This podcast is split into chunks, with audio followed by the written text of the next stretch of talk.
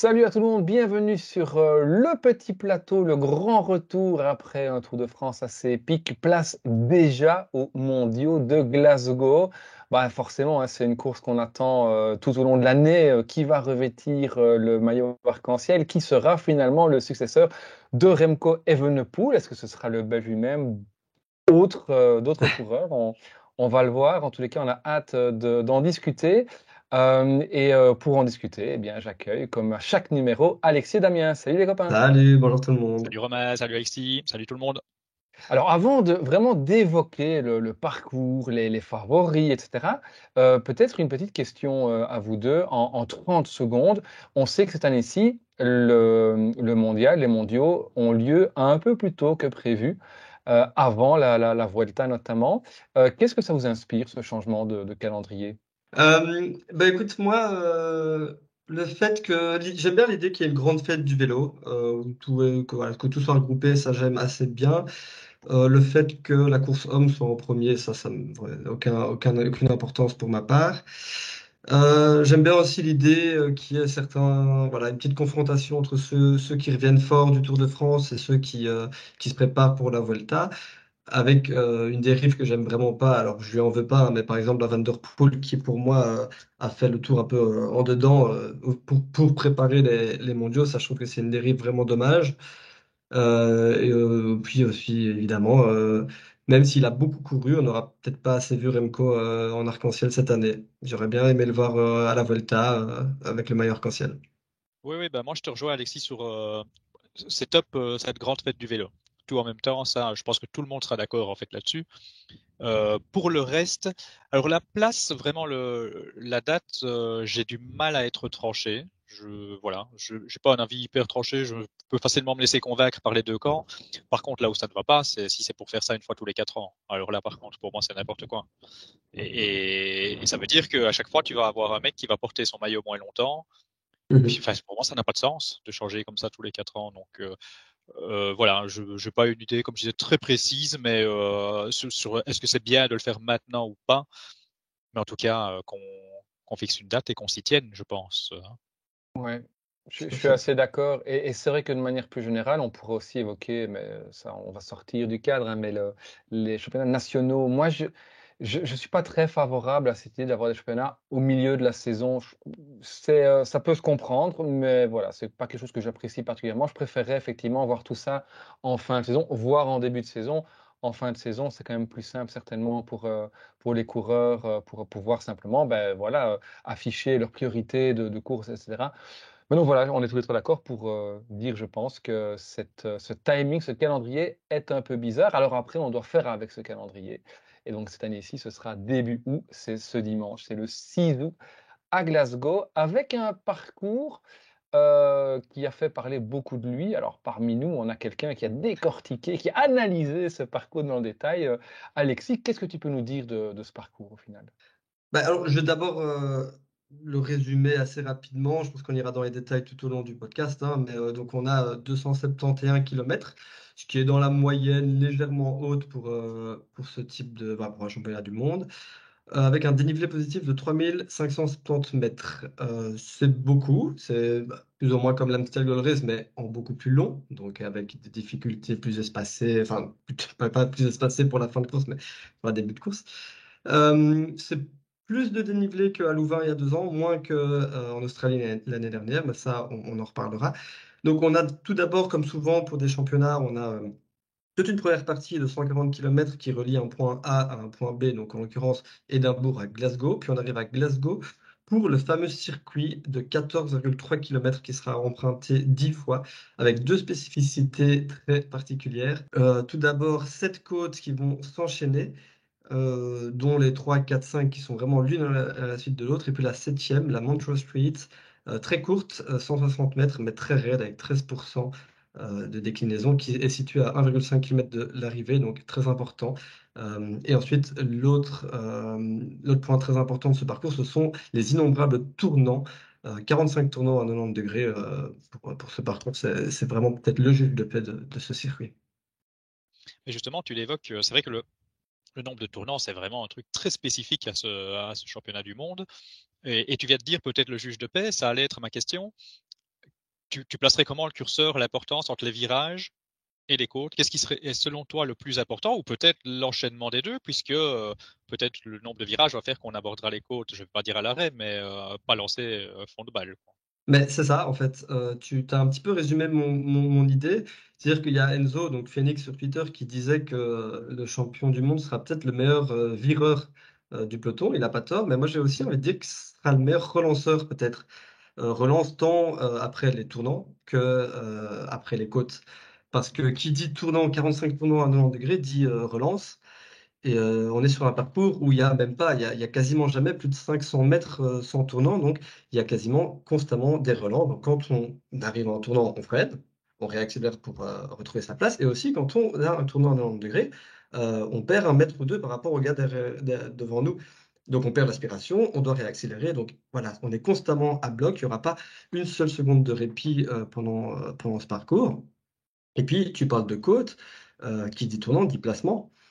Parce que imagine, tu es encore dans un grand groupe, tu arrives dans un tournant et il y a une côte juste après, ce qui est le cas pour ce parcours, tu es en 30e position.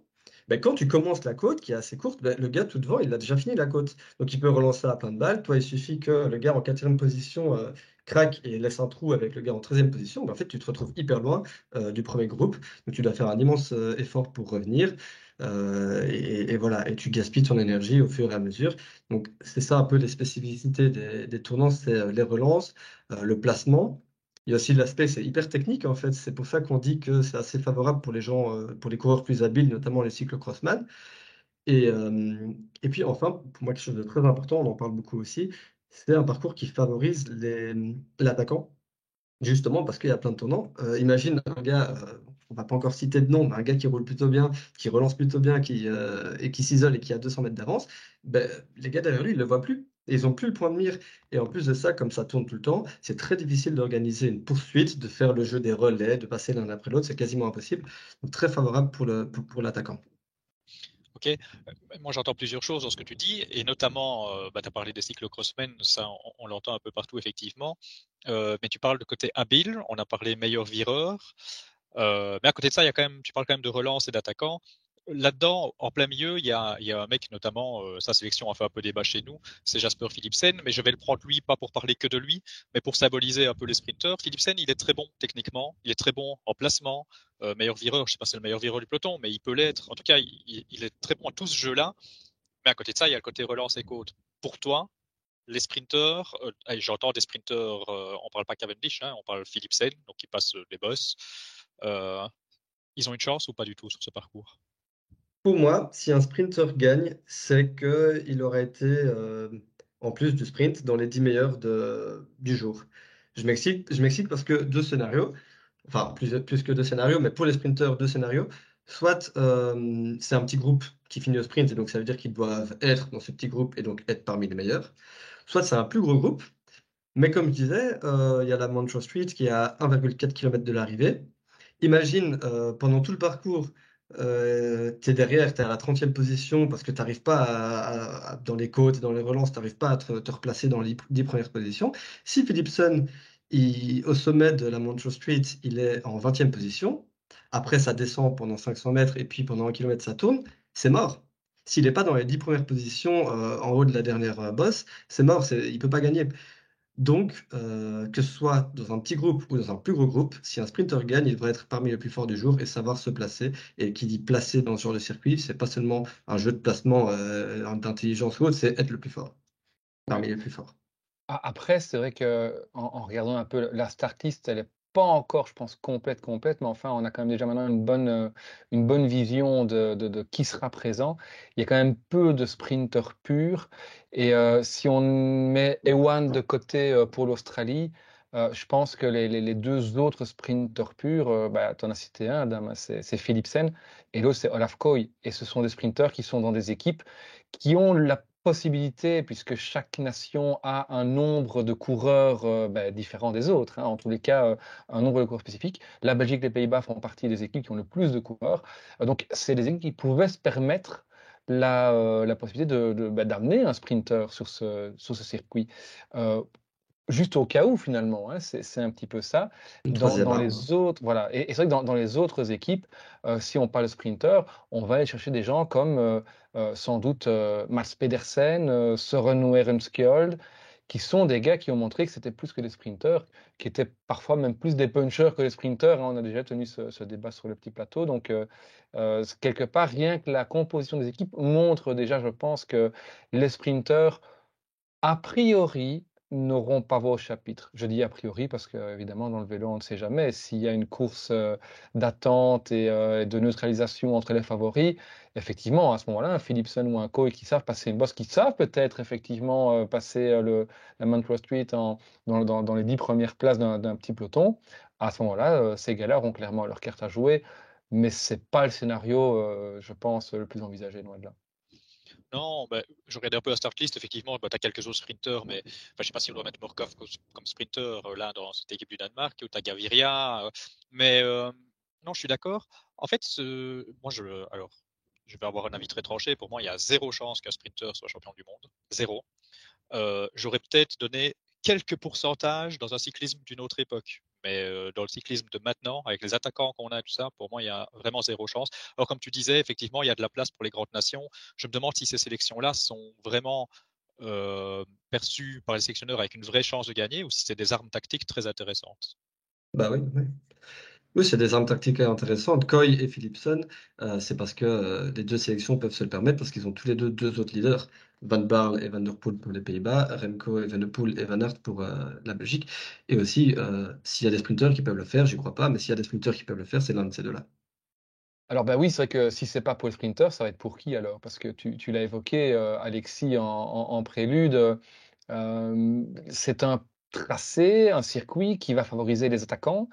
Euh, mais est-ce qu'il faut attendre un homme seul à l'arrivée ou plutôt un, petit groupe d'hommes forts qui, euh, qui, vont se disputer la, victoire? Je veux dire par là, quels sont finalement les favoris selon vous euh, pour ce maillot arc-en-ciel de, Glasgow 2023 c'est difficile de, de, parler de catégorie de coureurs parce qu'en fait, on a l'impression que là, on a des dualités en fait à chaque fois. On a déjà parlé des punchers sprinters, des sprinters punchers.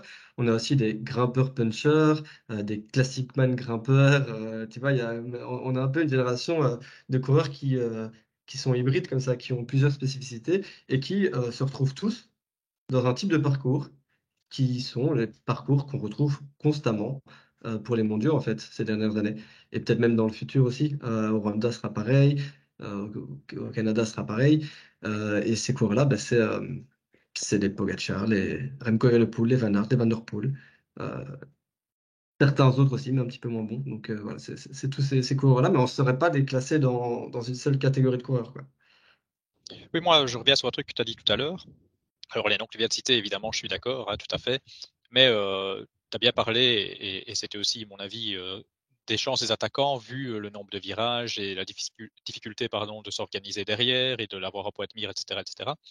Donc, en plus des favoris, où je reviendrai sur leur nom après, c'est peut-être la chance des attaquants outsiders, je vais les appeler comme ça, mais euh, des attaquants au long cours, des, je vais citer déjà des noms, des, des Van Barl, des Paules, euh, j'en sais rien, ce genre de mecs qui peuvent, qui n'ont pas peur de prendre les devants je vais même dire à Petersen, hein, qui pourrait attendre, mais qui n'a pas peur non plus de prendre les devants. En fait, euh, j'ai envie de dire, les mecs qui sont sortis un peu dans le run, qui ont voulu devancer la bataille, bah, des mecs comme ça, quoi, en gros. Oui, en plus, il n'y a pas d'oreillette, euh, ils ne savent pas vraiment à combien de secondes ils sont.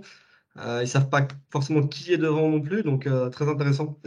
et c'est peut-être ça qui va rendre la course intéressante aussi. Hein. Il va peut-être avoir deux courses dans la course, ça va, ça va être sympa. Mais c'est vrai que tu, tu, tu le signales, hein, il n'y a pas d'oreillette. Et ça, on l'oublie, mais je, retiens ce que tu as dit ici dans, dans, dans la, présentation du circuit, c'est que si le mec devant part et prend 200 mètres, on ne le voit plus. On ne sait pas s'il est à 200 mètres ou s'il est à 2 km devant. Et donc, ça, quelque part, ça va obliger ceux qui le souhaitent à, à, à prendre l'initiative, c'est une première chose, mais aussi à, à, ne pas euh, quelque part se regarder derrière. Et mmh euh, on, pourrait se retrouver, on, sait qu'en Belgique, il y a Remco Evenepoel, dans le même profil, sans doute moins fort, mais qui aura une très belle carte à jouer, je pense, au ce, ce chemin du monde. Bah, il y a un Dylan Van Barle.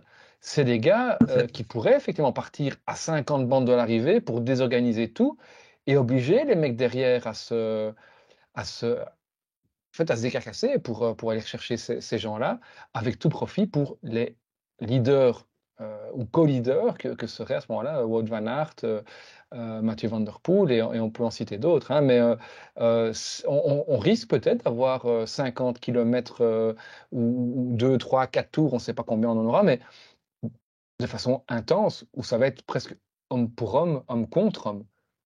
Van Barle, c'est un malin en plus. Oui. C'est un hein. au 100 points et c'est vraiment le genre de truc qui lui correspond très très bien. Mais, mais oui, après, si on doit citer vraiment des, des noms, pour rester sur des noms, euh, Evenepoel, j'en discutais un peu avec Enzo en off.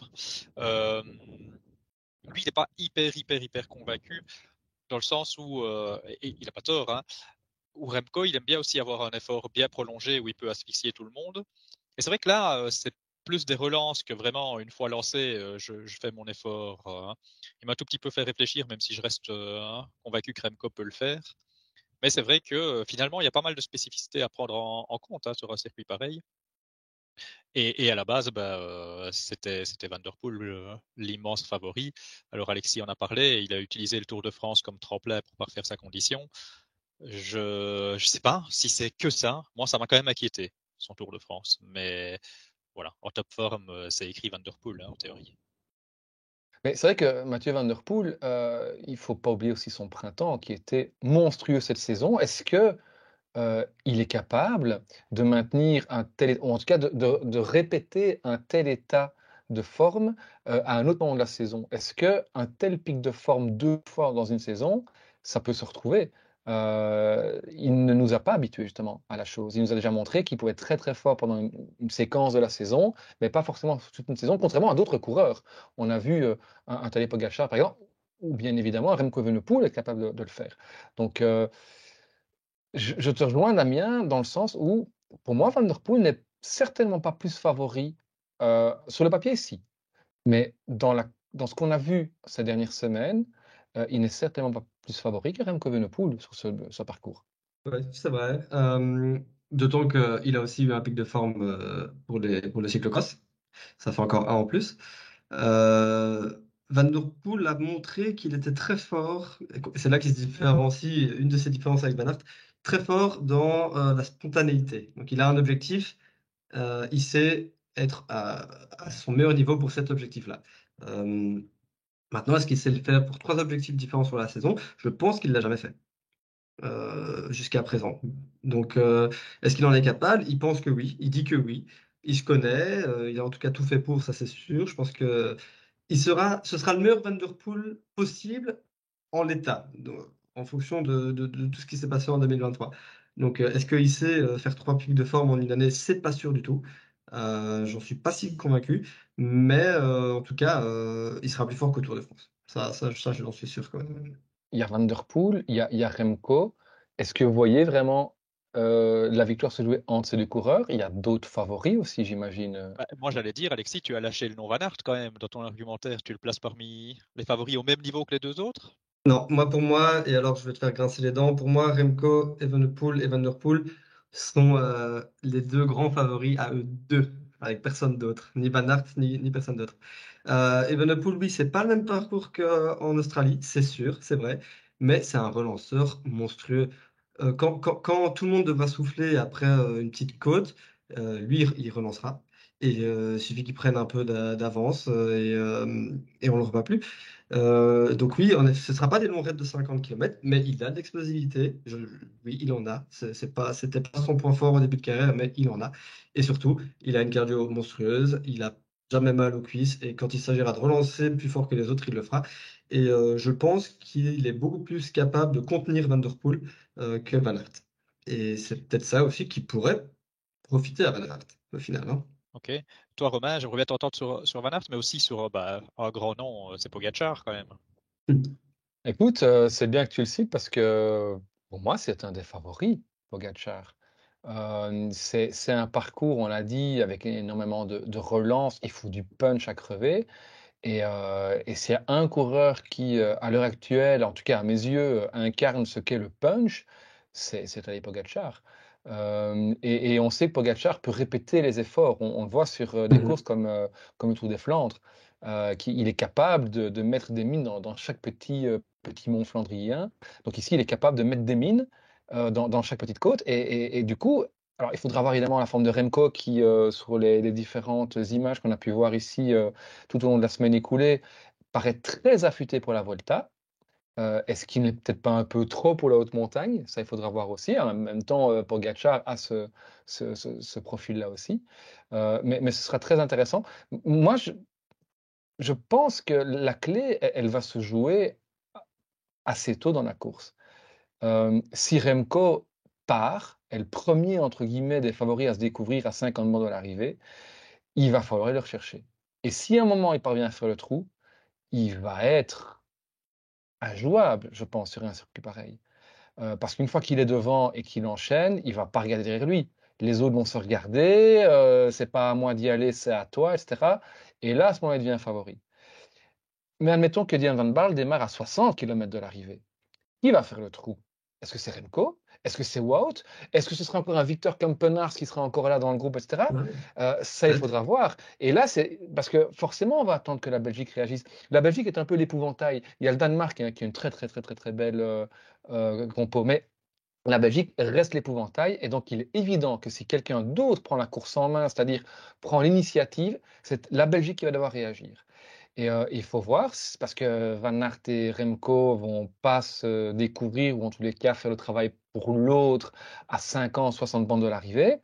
Euh, et donc, il faudra voir si la Belgique sera encore capable d'avoir des gars comme euh, ou voire Benoît. Il hein, faudra voir Benoît, je ne crois pas, qui, qui, ira faire le travail là. Et donc, par rapport à ça, moi, je pense que Remco est un des grands favoris. S'il a l'occasion de partir tôt dans la course et de faire le trou, s'il ne parvient pas à le faire, euh, pour moi, c'est Pogacar qui devient favori. Et je dis ça parce que je ne crois pas trop en Van Der Poel. De, nouveau, je répète, sur papier, il est archi favori. Mais sur papier. Et de ce qu'il a montré, je ne suis pas convaincu. Alors, une autre, euh, un autre nom pour répondre à ta question, et je terminerai avec ça, euh, euh, Damien, c'est Wout Van Aert, forcément. On sait que Van Aert, il vient soit pour les, le, meilleur arc-en-ciel, soit il s'en fout. Et je pense, peut-être malheureusement pour lui, mais que le scénario idéal pour Van Aert, c'est que Remco parte, que Remco fasse le trou, que les autres doivent faire le travail, comble le trou, et là, Van Aert est emmené jusque dans le dernier tour et euh, sera celui peut-être des favoris qui n'aura pas fait le travail et qui pourra à ce moment-là aligner tout le monde dans un petit sprint dans un groupe de, 6-7 coureurs. Même si, même s'il y a un Mats Pedersen, on pourra le, citer aussi, je ne le mettrai pas dans les favoris, mais dans les outsiders, on en reparlera après. Maintenant voilà, si, c'est difficile d'établir une hiérarchie dans les favoris parce que ça dépend en fait des différents scénarios. Et, euh, pour moi, les trois noms qui reviennent, c'est effectivement c'est Remco, c'est Tadej Pogacar et c'est Wout van Aert, plus que euh, Mathieu Van Der Poel. Je crois plus en Dylan Van Barle qu'en Mathieu Van Der Poel. Ben, J'allais te dire, je ne sais pas si je dois citer Van Barle comme favori parce que ça fait un peu fou euh, et j'ai pas envie de le mettre juste outsider parce que c'est pas assez pour lui. Moi aussi, je crois quand même vraiment fort en Van Barle sur, euh, sur ce circuit en fait. Et, par contre, dernière question sur Evenepoel, je veux pas en faire trop autour de Remco, mais euh, tu parles surtout au niveau tactique finalement si quelqu'un part avant lui ou pas. Bon, mettons simplement on, occulte le côté tactique. Est-ce qu'on est sûr que Remco sort tout le monde de sa roue quand même? Parce que oui, il sait le faire. Bah, ici, par exemple, San Sébastien, il n'a pas sorti Bilbao. Hein. c'est Bilbao, bon, c'est un très bon coureur qui finissait très bien le Tour de France, etc. Euh, et, bon, c'était encore aussi un peu plus tôt. Donc, je dis pas que Remco sait pas le faire, mais on, on part du principe, et moi le premier, hein, je l'ai déjà dit à gauche à droite, et euh, spoiler, euh, je voterai Remco quand il faudra décider le vainqueur, mais euh, et, en solo. Donc moi le premier, je crois qu'il peut le faire, mais est-ce qu'on n'est pas trop convaincu de ça Comme finalement, est-ce qu'on n'est pas trop, c'est fou, trop peu convaincu par Van Aert cette année Je me demande si c'est pas le parcours qui lui va le mieux en fait. Ouais. Mais Remco, parce que c'est différent que hum, que la classique. Euh, il sera peut-être trop léger, par contre, pour euh, ce qu'il doit faire là maintenant. Mais euh, moi, je, il va pas. S'il gagne, c'est pas sur, c'est pas sur les difficultés, c'est en relance. C'est et, là, la dualité avec Van Aert peut, bah, il doit faire le job. C'est qu'ils ils harcèlent à deux, l'un après l'autre, et il y a un moment où, Van où Remco, pardon, aura un second souffle que les autres n'auront pas. peut-être. pour moi, c'est là-dessus qu'il peut gagner, et c'est là-dessus que je le mets favori. Euh, Van Aert, par contre, euh, je ne sais pas, je n'arrive pas à le voir gagnant parce que je pense qu'il sera très fort, mais que comme d'habitude, il n'arrivera pas à être le plus fort. C'est aussi simple que ça. Il sera dans les plus forts. Par contre, le seul truc qui me fait dire le contraire, c'est qu'on est en août et que euh, aux Jeux Olympiques 2021, par exemple, on était, il me semble, en août, il était trop fort. Et, et en, été, le Van Aert est plus fort qu'au printemps. Je ne sais pas pourquoi, mais c'est comme ça. Donc peut-être que là, enfin, il arrivera à être le plus fort. Mais pour que Van Aert gagne dimanche, il faut qu'il soit le plus fort. Il y en a qui peuvent gagner comme Van Barl en étant les plus malins. Ce ne sera pas le cas de Van Aert. Il doit être le plus fort. Mais est-ce que aussi, quelque part, tu, as, tu as évoqué un parcours qui, moi, me fait penser au cyclocross Hein, on a beaucoup parlé mmh effectivement de, ces spécialistes du CX qui pouvaient venir s'illustrer ici, dans une configuration, enfin dans un scénario où, à trois tours de l'arrivée, on a encore un groupe compact de favoris outsiders. À ce moment-là, est-ce que, hein, on est à une petite quarantaine de kilomètres de l'arrivée, est-ce qu'un un Wout van Aert ne va pas attaquer et se bah, dire, à partir de maintenant, je suis à bloc pendant 40 km comme c'est le cas sur un cyclocross, ou sur un cyclocross, c'est pendant 5-6 euh, euh, tours, hein, pendant une quarantaine de kilomètres, c'est à bloc tout le temps, tout le temps, tout le temps. Et là, il a montré que, alors dans les tout grands rendez-vous, c'est jamais lui qui gagne, c'est ça qui est malheureux avec, euh, Van Aert, mais, mais, de façon globale, si on prend les statistiques, regardez l'hiver dernier, il remporte pratiquement tous les, tous les CX, hein. tous ceux auxquels il participe, il les remporte, à part les championnats du monde, où il, il se fait avoir sur un sprint à 100 mètres de, la, ligne. Wout, on attend de lui qui, règle un petit, un petit groupe euh, euh, à l'arrivée, hein, mais est-ce que la, meilleure chance de Wout, c'est pas justement de démarrer avant? C'est Moi, j'y pense évidemment trois fois par jour. Euh, quand j'imagine Van Aert gagner dimanche, c'est en solitaire, tout le temps. C'est en, oui, en attaquant comme à Calais. Ouais, c'est évidemment. Il doit, il doit faire les deux, trois derniers tours comme un cyclo-crossman, ça c'est sûr. J'aime bien vous entendre dire ça parce que je suis tout à fait d'accord aussi. Tout à fait d'accord. Et, les sprints en petit comité, on a assez été déçus. Euh, c'est bon, il sait mieux faire, à mon avis, un solo qu'un sprint en petit comité, sans dire qu'il peut pas gagner un sprint en petit comité, hein, mais il sait mieux faire en solo. Donc euh, maintenant, bon, voilà, le scénario là avec Remco. Je pense que Remco, il aura toujours une longueur d'avance parce qu'il est plus fou. Il attaquera encore plus tôt, il est plus fou. Et, les deux, moi j'ai peur mhm. de ça. On, enfin, on va pas refaire toutes les polémiques euh, sur les sur l'équipe belge, mais c'est pas les meilleurs amis du monde. Ils ont un ego et c'est normal, c'est des champions, mais je pense qu'ils veulent être champions du monde. Ils veulent pas que la Belgique soit championne du monde. Hein. Ils veulent être champions du monde. Et donc, euh, voilà. Je... S'il faut faire le job, euh, Van Aert l'a parfaitement fait l'année passée, attention. Mais il va peut-être y avoir une course à celui qui attaque en premier, en fait. C'est le premier qui arrivera à s'isoler. Hein.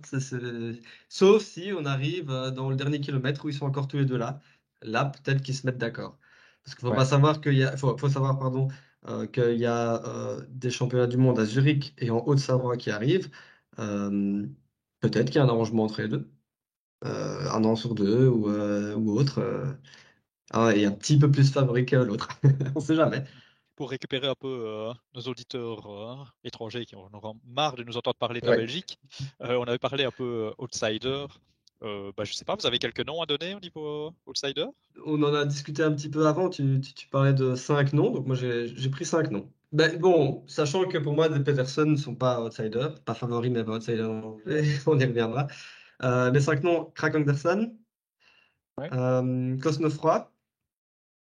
Et donc, quand je dis outsider, c'est les gars que, par exemple, Van Barl, pour moi, est même un petit peu au-dessus d'outsider, tu vois.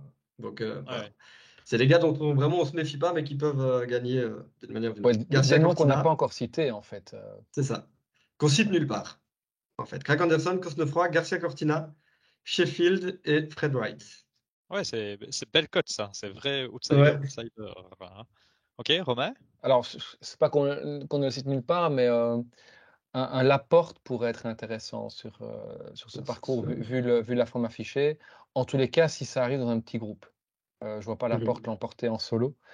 Euh, et, tout porte à croire qu'on va aller vers euh, une victoire en solo. Donc, pour ça que je le mets plutôt dans les outsiders que dans les favoris, justement.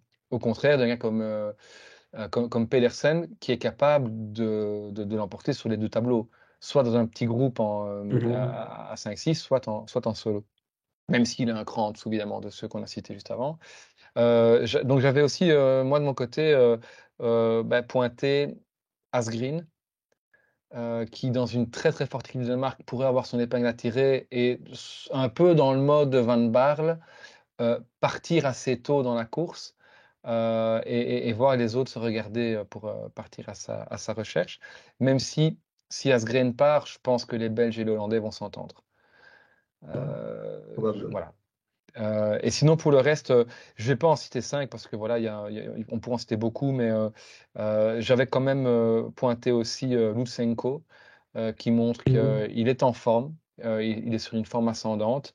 et alors, un, petit dernier parce que je sais que c'est un nom qui chatouille aussi les, narines de, Damien, mais c'est Gwiatkowski, pardon. je crois que le Polonais, il, il, a montré, en tout cas sur le tour, qu'il a, les jambes. Euh, il n'a pas dû travailler énormément sur le tour, donc il va arriver en bonne condition. Et de nouveau, euh, des outsiders, c'est des mecs qu'on n'attend pas, qui vont partir. Et voilà, si, si Gviato part à, à, un tour de l'arrivée, il va aller dans sa roue. Et donc, euh, voilà, c'est un peu le nom que j'avais sorti. Il y en aurait beaucoup d'autres, mais, mais dans lesquels... Oui, il y en a plein. Ouais. Moi, je vais juste citer deux, trois noms. Mais je, je, voulais citer le Danemark. il n'y a que Skielmos que vous n'avez pas cité, donc je vais citer Skielmos à la place du Danemark. Euh, je ne sais pas dans quel état il, est après le tour. C'est un peu difficile à, à évaluer, mais globalement, s'il est en forme, euh, ça lui va hyper bien, je trouve. Donc, euh, le mmh Danemark, très, très, très costaud dans son ensemble. Euh, alors, tu as cité Kwiatkowski. J'ai un peu peur le fait qu'il soit présent autour de Pologne, mais effectivement, tu me connais bien, c'est un nom qui me chatouillait les narines. je le savais aussi. Euh, tu as cité Lutsenko, que j'aurais bien cité aussi. Euh, Paules. Paules, euh, mm. il est sorti du tour peut-être un peu fatigué, mais de nouveau, on l'a revu après sur la Classicoa. Il est bon, alors, il n'a pas su mais... Ouais, j'arrive pas à l'écarter. Enfin bon, voilà. Mais alors, un nom que vous n'avez pas cité, qui est en forme, mais qui, je sais, il est, c'est tout ou rien. C'est Hirschi.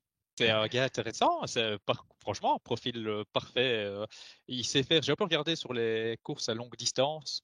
Et il en a déjà fait des belles places. Hein. Que ce soit bah, sur des mondiaux, que ce soit euh, sur Liège. Que ce soit... Ouais. il, sait faire. Alors bon, après, avec lui, euh, jamais quelle version de Hirschi on va avoir. Hein. Sinon, globalement, je suis d'accord avec ce que vous avez dit et on pourra en citer plein. Si on sait de la porte, on peut citer Matthews, même si Matthews ne gagne jamais. Euh, si on sait de Cortina, on peut citer Aaron Bourou, même si Aaron Bourou ne gagne jamais. Mais euh, voilà, ouais, des mecs comme ça, ça peut être intéressant. Ouais, justement, tant qu'on est dans les, dans les gros noms, euh, moi, ma définition d'outsider, c'était justement des gars dont on ne cite pas pour la victoire, mais qui pourraient gagner. selon vous, des gars qu'on cite pour la victoire, mais qu'on a tendance à citer un peu trop facilement. Est-ce qu'il y en a un peu surcoté, on va dire? Ah, Oui, ben, moi, je, suis désolé, Enzo. Hein, et en plus, je l'ai déjà dit à gauche, à droite, ça va pas être une surprise pour ceux qui me suivent de très près. Il faut qu'on arrête à un moment donné avec Bettiol. Hein. C'est pas possible, hein, Bettiol. À chaque grande course, euh, Bettiol 2 étoiles, Bettiol 3 étoiles. Ouais, attention à Bettiol. Ok, super bon coureur. Ok, il peut répondre présent dans un groupe. Euh, je suis allé voir parce que je me dis, mais Bettiol, finalement. Et c'est deux, en dehors des chronos, c'est deux victoires professionnelles. Alors je dis pas, hein, et il y a le run qui est magnifique, hein, bah et, c'est un gars qui est fort et tout. Hein, je dis pas, hein, je veux pas dire ici que c'est un mec qui est pas bon, mais je trouve qu'il est tout le temps cité sur toutes les courses. J'entends Bettiol, Bettiol, Bettiol. Euh, pour moi, euh, non, pas Bettiol. Euh, Trentin à la limite, mais pas Bettiol. J'avais envie de dire, mais malheureusement il sera pas là. J'avais envie de dire Girmay, qui pour moi ne pouvait pas gagner, ne pouvait pas gagner ici. Et alors, désolé, vraiment désolé, je vais en heurter certains. Je pense, je pense qu'on est résigné et qu'on ne met plus favori, mais quand bien même, c'est à la Philippe. Parce que euh, on ne, le met pas favori, mais tout le monde dit qu'il est dans les deux leaders de la France. Pour moi, il est au mieux, au mieux, la quatrième meilleure chance française. Euh, il y a Laporte, Madouas, Cosnefroy que je mets au-dessus. Et si vraiment je voulais faire la provoque, je mettrais Pogard devant en plus. Mais euh, non, c'est pas. Pour moi, c'est pas le meilleur français présent, malheureusement pour le, grand coureur que c'est? C'est vrai qu'Alain Philippe, à, mon sens, il n'est pas du tout un des favoris. Hein. Je, je, pense que son rôle à lui, euh, c'est de faire un petit peu ce qu'un Van Baal pourrait faire avec les Pays-Bas. Si Alain Philippe part à 50 de l'arrivée, décemment, vous ne pouvez pas le laisser partir. Mais si vous le laissez partir, est-ce que là, il n'est pas capable de créer la sensation? Euh, et alors c'est marrant parce que donc moi je ne le mettrais pas dans les surcotés. Par contre, si un autre gars du côté de la France que je mettrais dans les surcotés, c'est Madouas. ouais, Madouas a fait une saison 2022 exceptionnelle. Ben, ici, on, on, l'a vu de nouveau sur, euh, sur les Flandriennes, pas aussi fort l'année passée, mais il était bien en genre. Mais On l'a vu sur le Tour de France. On n'a pas vu le Madouas qui avait emmené Godu sur la quatrième marche du podium. Hein. Dire la preuve. La mhm. preuve. Godu est huitième, neuvième. Enfin, pour moi, Godu n'était pas moins fort que l'année passée, mais il n'est pas Madouas cette année-ci. C'est ça le problème du Tour. Et donc, pour moi, enfin, j'entends souvent Madouas parmi les, bonnes cartes de la France. Autant je crois vraiment en la porte qui a montré qu'il avait du coffre sur ce Tour de France, autant un Madouas, un peu comme un Van Der Poel, m'a laissé une impression euh, assez, assez négative sur ce Tour de France. Euh, ils ont fait leur taf, hein, mais ils n'ont pas été euh, transcendants, loin de là. Est-ce qu'on peut être transcendant deux semaines plus tard? Je ne sais pas. Pour Van Der Poel, Parce qu'il nous, a, il nous a donné l'habitude d'être mauvais et puis soudainement trop fort. Ouais. Moi, je vais être provocateur. Je, suis désolé, je ne veux pas qu'on perde nos amis français. Mais la Philippe, à 50 km, il n'est plus là. Il n'est plus là? Je pense, à la Philippe, je, suis d'accord avec Alexis. Hein. Euh, c'est c'est triste, vraiment triste. C'est voilà provocateur exprès hein, parce que c'est triste parce que c'était un champion euh, énorme et quand il était euh, au top, c'était un plaisir de le voir. et moi, je rêvais de le voir sur le run au sommet face aux autres. Enfin, mais là, j'y crois plus. Là, j'y crois plus du tout. Et donc voilà. Et après, je suis assez d'accord avec ce que tu dis sur Madouas. Pour moi, Madouas doit quand même être une carte importante de la France, mais je suis encore une fois désolé pour nos amis français je leur donne pas beaucoup de chance d'être champion du monde. Hein. Euh, ok, la porte peut faire une place, mais je sais pas. Euh, maintenant, Madouas, je vais juste lui laisser un truc. Il était bon sur les championnats nationaux. Il est bon sur les courses d'usure quand même. Donc ça, c'est le point qui me ferait un petit peu dire que Madouas euh, peut être relativement intéressant, mais on parle plus d'un top 10 que d'un titre. Par contre, on a parlé des surcotés, on a parlé des outsiders. Il y a quelques très grands absents dont certaines absences qui sont pour moi mais incompréhensibles. Alors, petite question. À votre avis, euh, combien manque-t-il de coureurs parmi les 20 premiers au classement UCI J'ai regardé donc les 20 premiers. Combien, à votre avis, euh, sont au départ? Ou combien il en manque? Euh, 7 ou 8. Oh, je quand même pas jusque-là. Mais euh... allez, 5. Qu'il manque? Ouais. Bah, en fait, qu'il manque ou qu'il manque pas, vous pouviez me donner la même réponse, c'est 10. Ouf Ah ouais Ouais. Il en, il en manque 10. Donc, euh, voilà, certains, certains très grands noms. Alors après, euh, il manque euh, Adam Yates, par exemple, ok. Voilà. il manque Arnaud Delis, bah, avec tout le respect, j'adore Arnaud. Hein. voilà. Maintenant, il manque Pitcock. Et moi, je ne sais pas ce que vous pensez. Pour moi, il y a, trois absentes marques, et deux encore plus que les autres. Allez, je vais dire quatre absentes marques. Pitcock, Ouais. Roglic, même si Roglic n'est pas nécessairement un homme, euh, mais bon, il a quand même euh, gagné un Liège-Bastogne-Liège, par exemple. Euh, il manque Ayuso, dans une moindre mesure, mais surtout, il manque Mohoric. Alors Mohoric, moi, c'était mon Van Barle. Hein. C'était pour moi les deux, ils allaient ensemble. Hein. Pour moi, plus que Ayuso et Roglic, c'est Tratnik, Mohoric et Pitcock. Ah, Tratnik, oui, c'est vrai. Dans le désordre, en fait. Hein, Pitcock, enfin Mohoric, Pitcock, les deux plus gros absents, et puis Tratnik. Roglic et Ayuso, oui, ils doivent être là parce que c'est les mondiaux, mais sur ce parcours. Et il manque Vingegaard. Ouais, ouais j'avais dit, il, manque Vingegaard qui, qui a montré qu'il était en forme. Et alors, il manque Bilbao. Oui, il manque Bilbao. Ouais, mais l'équipe d'Espagne, c'est toujours une blague. Enfin, je comprends pas. Enfin, c'est... Pourquoi est-ce que Payo Bilbao, qui fait un super Tour de France, qui montre à la Classicoa que c'est le seul à être capable de suivre Remco sur un parcours très accidenté, comment est-ce que ce gars n'y est pas? Ça, ça, je comprends pas. Pour moi, c'est le principal absent au vu, au vu, de la forme démontrée récemment. Et après, je vous rejoins sur les noms qui ont été cités euh, et, sur même les argumentaires. Euh, un Rodic, ouais, c'est pas, pas, pas forcément le meilleur parcours qui lui convient, mais ça aurait été intéressant d'avoir une paire Rodic euh, sur ces mondiaux oui, c'est clair. Mais pour moi, les, ascensions sont, trop courtes pour un Bilbao, pour des Yates, pour un Ayuso, pour un Roglic. Et c'est d'ailleurs pour ça, euh, je, lance déjà les, pronos.